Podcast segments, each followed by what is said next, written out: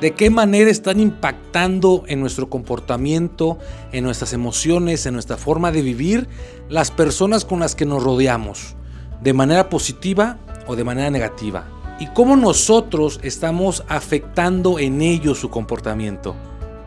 Debemos pensar si nuestro ejemplo, si nuestras acciones, si nuestro comportamiento realmente están reflejando el Evangelio de Jesús. Y si a través de nosotros estamos acercándolos a Dios.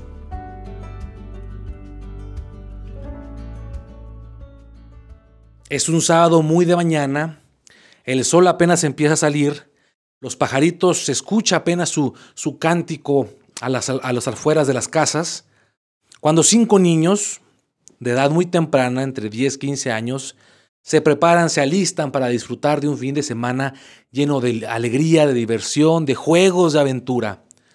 Estos niños de los que te platico hacen todo juntos. Van a la escuela juntos, pasan el recreo, el almuerzo juntos, se comparten de su comida. Cuando terminan las clases, de regreso a casa también van juntos. Después de comer, de estar en sus hogares, hacer su tarea, salen a jugar juntos. Ellos comparten todo son inseparables. Y este sábado no será la excepción. Ellos tienen una cita puntual para estar en el parque desde muy temprano. Bicicletas, balones, todo tipo de juguetes, para ellos no hay limitantes. Ellos para ellos todo es diversión. Así que se presentan uno por uno, van llegando al parque, pero un día en particular solamente llegan cuatro. Falta uno. Así que los amigos deciden esperar un momento más. Pasan 10, 15, 20 minutos, una hora y el otro niño no llega. Su quinto amigo no llega. Así que se preocupan y deciden ir a la casa del amigo. Ellos realmente son niños y no pueden imaginarse un escenario catastrófico, pero aún así deciden ir a ver a la casa del niño porque no se ha presentado a jugar. A lo mejor lo habían castigado sus papás, se había portado mal la noche anterior y por esa razón no lo dejaron salir a jugar. Ellos querían saber por qué su amiguito no había llegado al parque ese día. Cuando llegan, ven a la madre desconsolada, llorando, el padre con la cabeza hacia abajo, el panorama parece aterrador y desconsolante. Resulta que este niño, su quinto amiguito, no sabemos el nombre, había sufrido un accidente y sus piernitas habían quedado destrozadas. Sus huesos de las piernas estaban rotos, totalmente rotos. Y el pronóstico de los médicos era que este niño no iba a volver a caminar el resto de su vida. No iba a volver a poder ponerse de pie y caminar de manera independiente, autónoma. Iba a requerir ayuda, iba a requerir que los demás lo estuvieran apoyando e incluso quizás estar postrado todo el día en la cama. Es una noticia lamentable, es una noticia triste para cualquier familia. Para los niños esta situación no es un inconveniente. Ellos quieren a su amigo. Ellos no les importa si tiene recursos o no, ellos lo aman por quien es. Así que los siguientes días de su vida van a la escuela juntos y lo van apoyando, lo van cargando, lo apoyan en su silla de ruedas, en su andador, sus muletillas, lo que él tenga que usar. En la escuela lo ayudan también cuando salen al recreo no lo dejan solo, no lo dejan al último, se están con él, comparten la comida. No lo dejan solo en una banca mientras ellos se van a jugar, pasan el tiempo con él. Tratan de estar todo el tiempo posible con él a pesar de que él ya no puede hacer lo mismo que los demás niños. Él ya no puede correr, ya no puede saltar, ya no puede jugar, y aún así sus amigos deciden estar con él. Y de ahí nace una pregunta que me gustaría hacerte al aire, que me gustaría que recapacitaras. Las personas con las que nos estamos rodeando harían lo mismo por nosotros. Porque es cierto que a cualquier persona, por simple eh, palabrería, podemos decirle amigo, por cordialidad, por respeto, al presentarnos con alguien le podemos decir, ¿cómo estás amigo? O amigo, ¿en qué lo puedo ayudar? Pero no todos son dignos de este llamado, no todos son dignos de este título. Y en ocasiones ni siquiera nosotros mismos merecemos ser llamados amigos de alguien. Porque la amistad es realmente algo valioso, es un tesoro, es algo maravilloso, es algo difícil de encontrar, sobre todo en una sociedad como la actual, donde hay muchas traiciones, muchos golpes por la espalda, gente solo está buscando el momento en que tú te equivoques para encajarte un cuchillo por la espalda. Entonces encontrar una amistad, encontrar un amigo en quien confiar, realmente es una bendición. Hay gente que te va a traicionar de manera voluntaria, porque hay gente que se equivoca, hay gente que de manera, eh, por inercia, de manera involuntaria, te lastima, pero hay unos que lo van a hacer con alevosía y ventaja. Por eso es una bendición tener algún amigo o alguna amiga. Hay gente que con el paso de los años prefiere no tener contacto con nadie, prefiere no tener amigos, apartarse de la sociedad, ser solo él. Y eso no es del todo sano.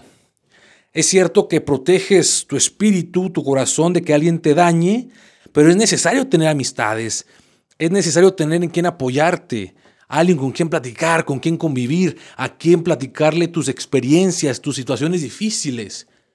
Porque incluso Dios, el mismo Dios, el creador de todas las cosas, tenía un amigo, el padre Abraham, el padre de la fe.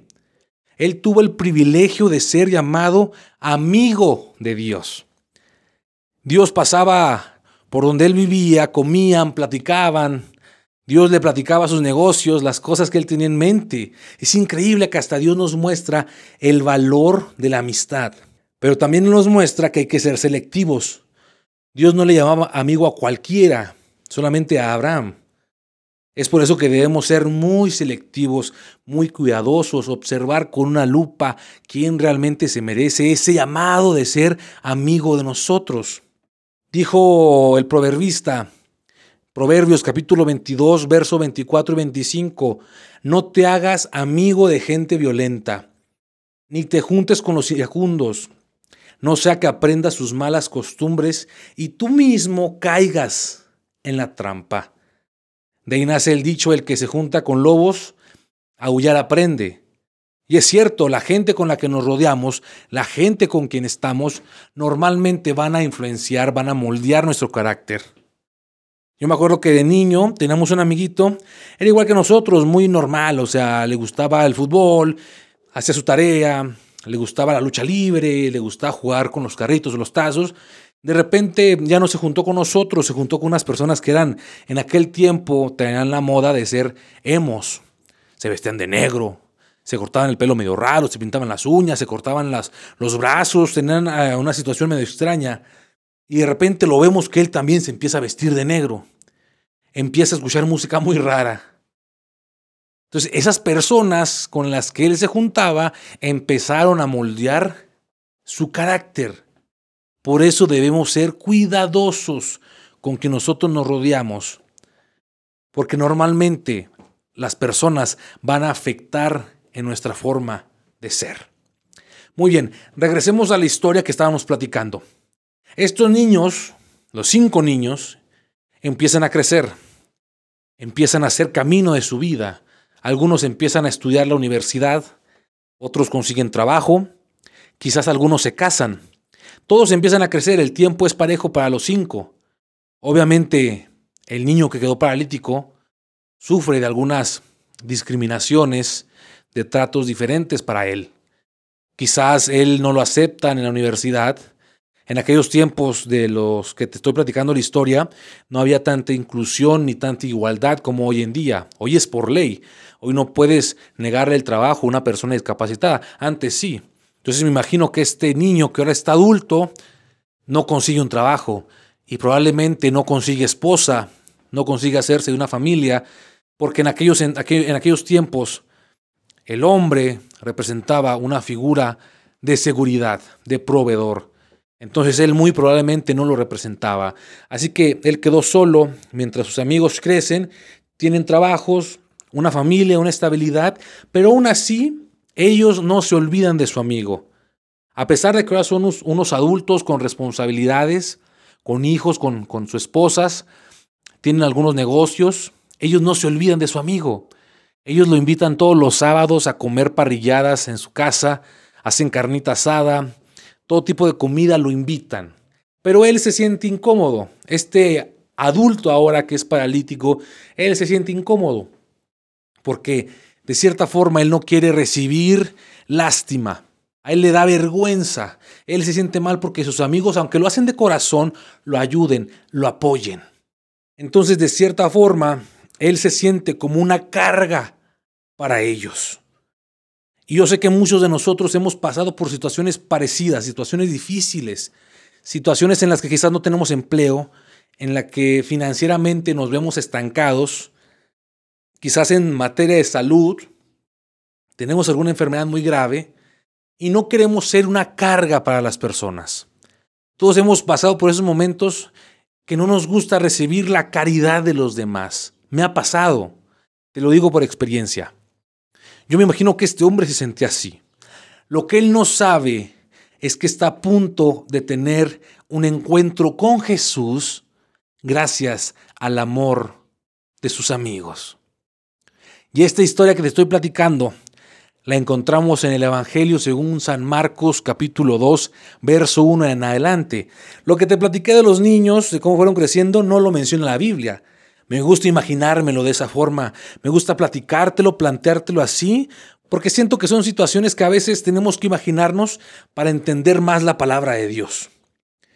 Dice Marcos capítulo 2, verso 1, que entró Jesús otra vez en Capernaum, después de algunos días, y se oyó que estaba en casa, estaba en una casa.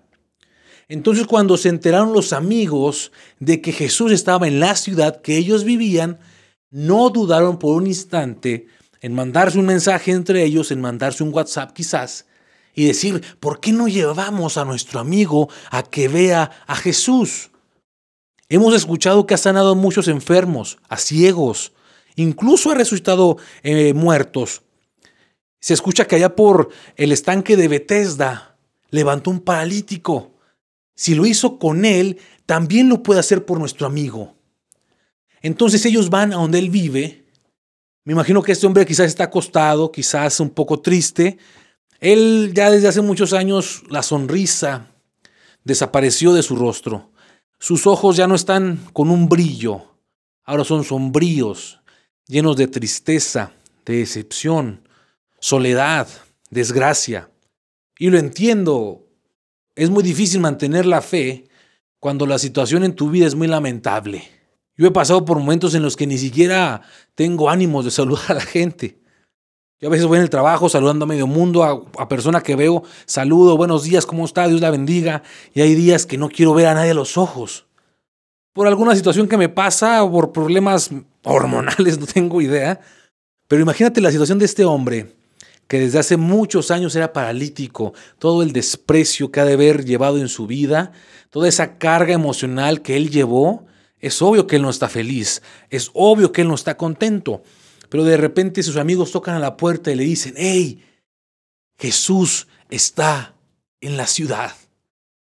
Y a lo mejor él responde de forma despreciativa, mezquina. Y él dice, bueno, pero para mí ya no hay esperanza. Yo ya no tengo nada que hacer. Yo ya no creo en los milagros. Yo no creo que alguien me pueda sanar. He ido a muchos doctores, con muchos curanderos, con muchos sobadores, con todo tipo de cirujanos nadie me ha dado esperanza. Puedo imaginarme que eso es lo que dice aquel hombre. Y los amigos le dicen, pero Jesús puede hacer algo en tu vida, Jesús te puede sanar, Jesús te puede levantar.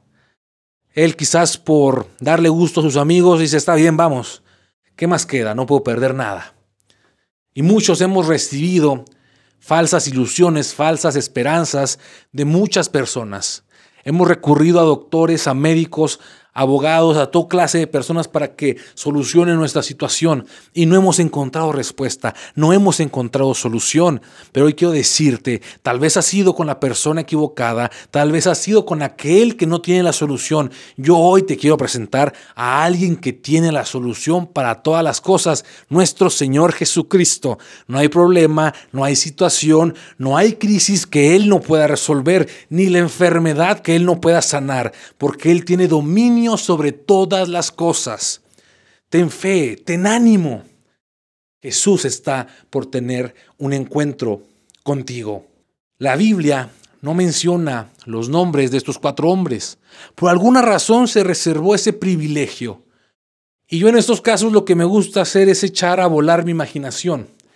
Y en lugar de darles un nombre a estos cuatro hombres, porque son cuatro hombres los que llevaban cargado a este paralítico, sus cuatro amigos, en lugar de darle nombre, quiero representarlos a cada uno de estos cuatro por un valor. Hay cuatro valores que yo considero fundamentales en la amistad, que Dios me mostraba que son fundamentales con los amigos, que si tú tienes un amigo, tienes que hacer este filtro para tu vida y también evaluarte si cumples con estos cuatro valores. Y el primero de ellos, el primero que me gustaría presentarte, exponerte, es el compromiso. Un valor fundamental, estar comprometido con tu amigo con tu amiga. Dice Proverbios 19, verso 4, con las riquezas aumentan los amigos, pero al pobre hasta su amigo lo abandona. La amistad no se trata de estar solamente en los momentos buenos, cuando hay dinero, cuando tu amigo te puede comprar una comida, o que pueden ir a pasear, o que te puede comprar ropa. Eso no es amistad. Eso es interés, esa es hipocresía. La amistad debe ser en las buenas, en las regulares, en las malas y en las peores. Mostrar apoyo, mostrar empatía, solidaridad cuando los, los momentos están complicados. Porque es muy fácil ofrecer la amistad cuando todo está bien, cuando no hay problemas, cuando no hay luchas. Pero es de amigos estar cuando no tienes ni un solo centavo. Déjame platicar de que yo hubo un momento en mi vida que Batallé mucho, en mi hogar batallamos mucho en lo económico. Y en la preparatoria había ocasiones en las que eh, mis padres solo podían darme para el transporte. Y no lo digo para reprocharlos. Dios sabe por qué pasamos por esa situación y hoy más que nunca valoramos las bendiciones que Dios nos ha dado. Pero en aquel momento batallamos, te lo digo en confianza. Y muchas veces tuve hambre en la prepa. Y yo tenía un amigo que tampoco tenía mucho dinero, que tampoco tenía eh, un sueldo por parte de su padre que le diera dinero para comprar todo. Pero incluso siempre me ofrecía de su burrito, de su torta, de su agua, de lo que compraba, siempre él estaba para mí. Y a veces íbamos a las segundas, íbamos al centro comercial, íbamos a comprar algo y a veces a ver cuánto dinero traes. No, pues yo traigo 20 pesos, tú, yo traigo 15. Bueno, lo juntamos y ahora compramos. Y yo me di cuenta que esa era una amistad que verdaderamente valía la pena, una amistad comprometida conmigo y yo con él. Y en la universidad también tuve una amiga, ella se llama Viviana, y los dos no éramos de muchos recursos, ya estaba mejor mi situación financiera, pero no teníamos dinero para derrochar. Hubo ocasiones en las que no nos alcanzaba para la ruta yo traía ocho pesos, ya traía cuatro o al revés, pero siempre nos apoyamos mutuamente. De eso se trata la amistad, de estar en las buenas, en las malas y en las peores. El segundo valor que te quiero mostrar, el segundo fundamento en la amistad, es la fidelidad. A veces relacionamos la fidelidad solamente en el matrimonio, ¿cierto? Pero no, en la amistad también debe haber fidelidad. Dice Proverbios 18:24, algunas amistades se rompen fácilmente, pero hay amigos más fieles que un hermano. Nuestro hermano, hermana, los que tienen hermanos, siempre van a ser hermanos. ¿Por qué? Porque lo llevan en la sangre. Aunque te caiga mal, aunque lo odies, aunque lo aborrezcas, siempre va a ser tu hermano. ¿Por qué? Porque la sangre los llama. Y dijo Salmón que hay amistades que no se rompen tan fácilmente, que incluso son más fieles que un hermano, que siempre van a estar en las buenas y en las malas. Si tú le otorgaste la confianza de platicarle algo a tu amigo, él no debe traicionar esa, esa confianza ni platicárselo a cualquiera. E igual tú, si te platican algo de confianza, un problema, una situación difícil, no debes contárselo a todo mundo. Eso es traición, es deslealtad, es infidelidad a la confianza que te había otorgado. Entonces debemos tener muy presente este valor, la fidelidad. El tercero que encuentro que el Señor me mostraba, uno muy importante, muy, muy valioso, que es el amor. Y a veces, al igual que el anterior valor, relacionamos que el amor solamente es para los esposos, del padre al hijo o de los hijos a los padres. Y no, la, la, la amistad también debe estar llena de amor. Dijo Proverbios 17, 17, en todo tiempo, en todo tiempo, ama el amigo y es como un hermano en tiempo de angustia. ¿Y qué caracteriza al amor? ¿Qué conlleva el amor? ¿Cuáles son las características del amor? Primera de Corintios 13, verso 4 al 8. El amor es sufrido, a veces en la amistad vamos a sufrir, es benigno, el amor no tiene envidia, cuando tu amigo le va bien, cuando él tiene algo bueno, no debes tener envidia, debes alegrarte. El amor no es jactancioso, no se envanece, no hace nada indebido, no busca lo suyo, no se irrita, no guarda rencor, que hay amigos que su amigo o amiga cometió un error y se lo recuerdan por toda la vida. No, no, no debe haber rencor, debemos saber perdonar. No se goza de la injusticia, mas se goza de la verdad. Todo lo sufre, todo lo cree, todo lo espera, todo lo soporta. Y lo más importante, el amor nunca, nunca deja de ser. Entonces estos son los pilares fundamentales en una amistad. El cuarto valor no te lo va a decir yo. Nos lo va a decir Jesús en unos momentos más, leyendo su palabra, leyendo la historia, nos vamos a dar cuenta de ese cuarto valor. Entonces estos amigos van en camino, lo llevan a su amigo el paralítico, van en camino a la casa. Ya toda la gente había sabido que Jesús estaba en una casa y fueron, fueron a esa casa. Y para sorpresa de los amigos, no cabía ni un alfiler más en esa casa. Y no tenían acceso, no podían entrar. Ni siquiera podían mirarlo desde la puerta. Toda la casa estaba llena. Y obviamente la gente no quería moverse de su lugar. Todos querían estar atentos a las palabras de Jesús. Entonces quizás el paralítico dice, bueno amigos, muchas gracias por, por el apoyo, por, por estar siempre conmigo, por el compromiso, pero pues miren, hay mucha gente, no vamos a poder cruzar. Y en ocasiones, cuando buscamos a Jesús, cuando buscamos nuestro milagro, cuando buscamos su voluntad, cuando buscamos su rostro, nos vamos a topar con una multitud de problemas, con situaciones difíciles, noticias desgarradoras, pero eso no nos debe impedir buscar la forma de llegar a Jesús. Yo imagino que quizás uno de ellos dijo, bueno, no podemos pasar por la entrada, hay que buscar otra forma. Pero ¿qué otra forma? Pues hay que buscar otra forma. Debemos solucionarlo. Nuestro amigo no se puede quedar así. A eso se le llama compromiso, se le llama lealtad, se le llama amor. Así que uno dice, bueno, no hay nadie en el techo. ¿Cómo ven si subimos al techo y después abrimos un agujero y lo bajamos para que Jesús lo pueda ver? Les pareció una idea maravillosa a los cuatro y quizás al, al paralítico le pareció descabellado, pero eso hicieron. Dice el versículo número 2 de Marcos capítulo 2. E inmediatamente se juntaron muchos de manera que ya no cabían ni aún en la puerta. Y les predicaba la palabra. Entonces vinieron a él unos trayendo un paralítico que era cargado por cuatro, lo que hemos platicado. Y como no podían acercarse a él a causa de la multitud, descubrieron el techo donde estaba y haciendo una abertura bajaron el lecho en que yacía el paralítico.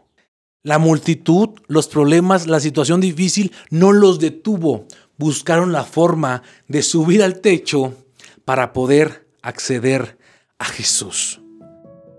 Todo lo que vale la pena, toda aquella bendición que realmente vale la pena, siempre va a ser cuesta arriba. Todo es cuesta arriba. No podemos estar siempre buscando que Dios nos bendiga, buscando la bendición de Dios, clamando por un milagro y quedarnos sentados sin hacer nada. No podemos estar orando por un amigo para que venga al camino de Jesús y decir, Señor, bendícelo, toca su corazón, toca su vida, y hazle sentir que Él venga a la iglesia una vez más. Y ni siquiera le mandas un mensaje el sábado o el viernes para que el domingo vaya a la congregación una vez más. No podemos recibir algo diferente de parte de Jesús haciendo lo mismo. Y como te comenté, las cosas que valen la pena son cuesta arriba, conllevan trabajo, conllevan esfuerzo, sacrificio. Si tú quieres tener una figura formidable, un cuerpo sano, pues probablemente vas a tener que ir al gimnasio todos los días, levantarte temprano o ir después de trabajar, no comer grasas, carne de puerco y comer vegetales.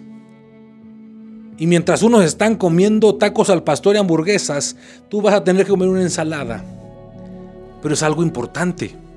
Es algo que te va a traer recompensa, pero te va a costar. Te va a doler, pero va a valer la pena. Si tú quieres un futuro estable, si tú quieres un buen trabajo, si tú quieres tener una economía buena para tu familia, para tu esposa, para tus hijos, vas a tener que estudiar. Y mientras muchos están de fiesta, tú vas a tener que leer libros. Mientras muchos están de antro, tú vas a tener que estar haciendo la tarea. Tú vas a tener que pasar las noches desvelándote haciendo proyectos. Pero un día todo eso traerá su recompensa. Todo lo que vale la pena es cuesta arriba.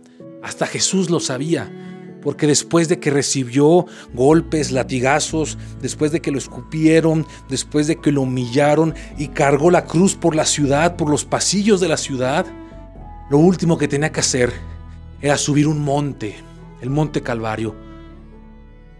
Yo me imagino que Jesús tomó aire subió ese monte porque él sabía que todo lo que vale la pena es cuesta arriba y nosotros valemos la pena para él. Él murió por nosotros, nos dio salvación, nos trajo reconciliación con el Padre y nos dio la vida eterna.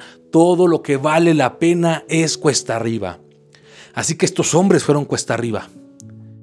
Y una vez que subieron al techo, hicieron un agujero, dice el verso 5 Fíjate lo que dice, al ver Jesús la fe de ellos, dijo al paralítico, Hijo, tus pecados te son perdonados. Al ver Jesús, el cuarto fundamento de la amistad, la fe de ellos, le dijo al paralítico, Hijo mío, tus pecados te son perdonados. Es a través de nuestra fe, de nuestro amor, de nuestro compromiso, de nuestra fidelidad, que muchas personas pueden tener un encuentro con Jesús. Pero ¿cómo van a tener un encuentro con Jesús si no conocen el Evangelio, si no les predicas, si no los invitas a conocer a Jesús? Es momento de que con nuestros actos, con nuestras acciones, acerquemos a más gente a que conozcan al Maestro, al Mesías, porque Él ha venido a salvar a todos, a perdonar a todos, a darle vida eterna a todos, a reconciliar a la humanidad para con Dios. Ese es el Evangelio, ese es el mensaje de salvación. En este mundo, y refiriéndome a los hermanos, aquellos que hemos conocido, aquellos que nos hemos bautizado, aquellos que formamos parte de una congregación, independientemente de la denominación, católicos, eh, mormones, testigos de Jehová, todos, todos, todos, no me voy a meter en conflicto. Pero si estamos en una lucha, si estamos en una comunión, no podemos esperar a que alguien caiga derribado y pisarlo más, burlarnos de él, juzgarlo, en una guerra, un soldado que se cae, el soldado que está enseguida lo levanta y le dice, levántate porque tenemos que pelear, tenemos que seguir. Nosotros debemos ser así. Si vemos que alguien está batallando, si alguien que está sufriendo, que alguien que está pasando por un proceso o que hay alguna cosa que él no puede dejar, que aún tiene alguna atadura que no ha podido ser libre, debemos apoyarlo y no pisotearlo. Eso es lo que debemos hacer. Estos cuatro amigos no dejaron a su amigo ahí solo, a su suerte, a lo que él pudiera hacer. Estuvieron con él, lo cargaron sin tener ninguna responsabilidad, porque no eran su familia, no eran sus padres ni sus hermanos. pero por amor a su amigo, subió en un techo arriesgando su vida con tal de que su amigo tuviera un encuentro con Jesús. En todo tiempo ama el amigo y es como un hermano en tiempo de angustia. Y dijo Jesús, nadie tiene mayor amor que este, aquel que da la vida por sus amigos. Jesús dio la vida por nosotros. Él es nuestro amigo. Él es el amigo más fiel. Yo quiero que todos conozcan a ese amigo fiel. Hoy es momento de que a través de nuestros actos, a través de nuestro testimonio, de nuestro caminar, de nuestro hablar, todos conozcan a Jesucristo.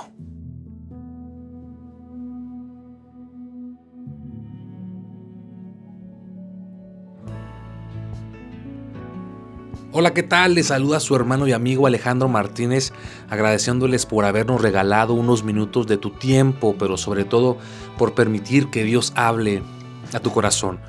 Antes de despedirnos, me gustaría hacerte la invitación a que nos sigas en nuestras redes sociales. Nos encuentras en Facebook e Instagram como Amados Podcast. Y si el mensaje de hoy fue de bendición para tu vida, pues lo puedes volver a escuchar. Nos encuentras en YouTube, en Spotify o en cualquier otra plataforma de audio streaming. Nos encuentras como Amados.